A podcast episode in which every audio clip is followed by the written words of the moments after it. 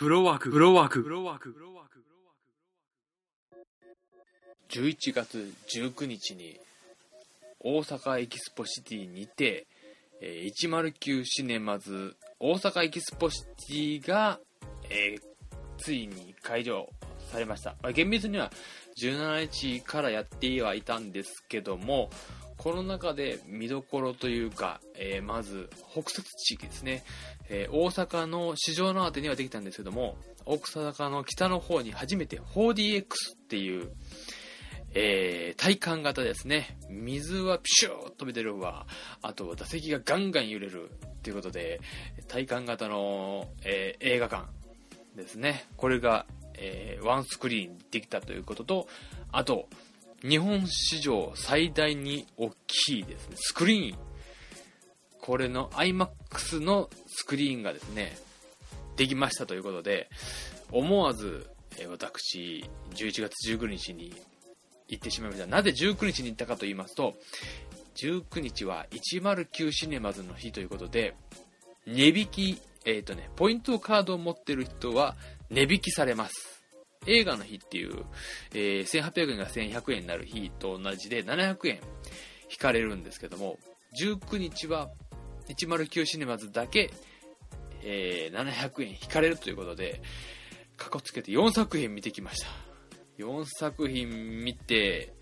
くったくたでしたけども、まあ、楽しかったですね。見た作品は、IMAX3D で、エベレスト 3D。2作目が、えーコードネームアンクルを IMAX2D ですね、これは。で、3作目が 4DX のアントマンっていうね、マーベルの作品。これを吹き替え版で見まして。で、4作目がマッドマックスを 4DX で見ました。で、ここではですね、あまあ、IMAX まず言いますと、IMAX がどでかいんですけども、まず、スクリーンに行くまで結構歩かされるなと。初めて行くとなると、ちょっと不安になるぐらい歩かされる、歩かされるっていうことではないんですけども、屋内にしては歩くなということで、歩いていった先に、いきなりこう、座席とスクリーンが見える。もちろんですけども、スクリーンがびっくりするぐらいでかかって、見た瞬間に不安になりました。すごいっていうよりも、え、これちゃんと見れるの？この大きさっていう、何が大きいかというと、高さですね。一番下から上まで、えー書いてあった資料によると、ビル6階分ぐらいあるらしいんですよ。高さが。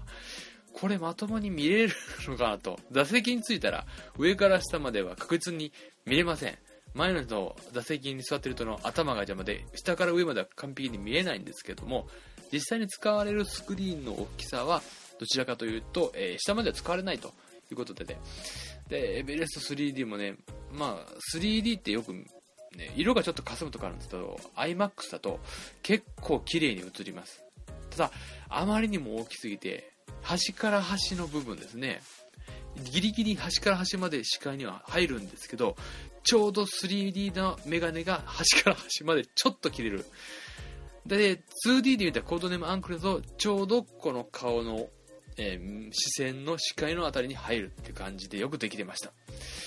いや、これはね、通常の iMAX よりもさらに200円高いということで、高いんですけども、一度体験するにはいいかなと。で、もちろん、えー、007も iMAX でやりますし、で、えースター・ウォーズですね。僕はもう予約しましたけど、スター・ウォーズ。このスター・ウォーズもありますんで、ちなみにこのスター・ウォーズは、えー一番その実際の再現度を高く見るには、おっと、この iMAX の大阪エキスポシティだけしかできないらしいです。はい。皆さん来てください。4DX はですね、アントマンがですね、えーあんまり揺れないんですけど、揺れないと意味がないので、あんまりでした。で、吹き替えでうまくなかったので、声優さんが申し訳ないけど、残念ですけども、マッドマックスは絶対 4DX で見た方がいいです。ガンガンに揺れます。2時間ちょっとガンガンに揺れます。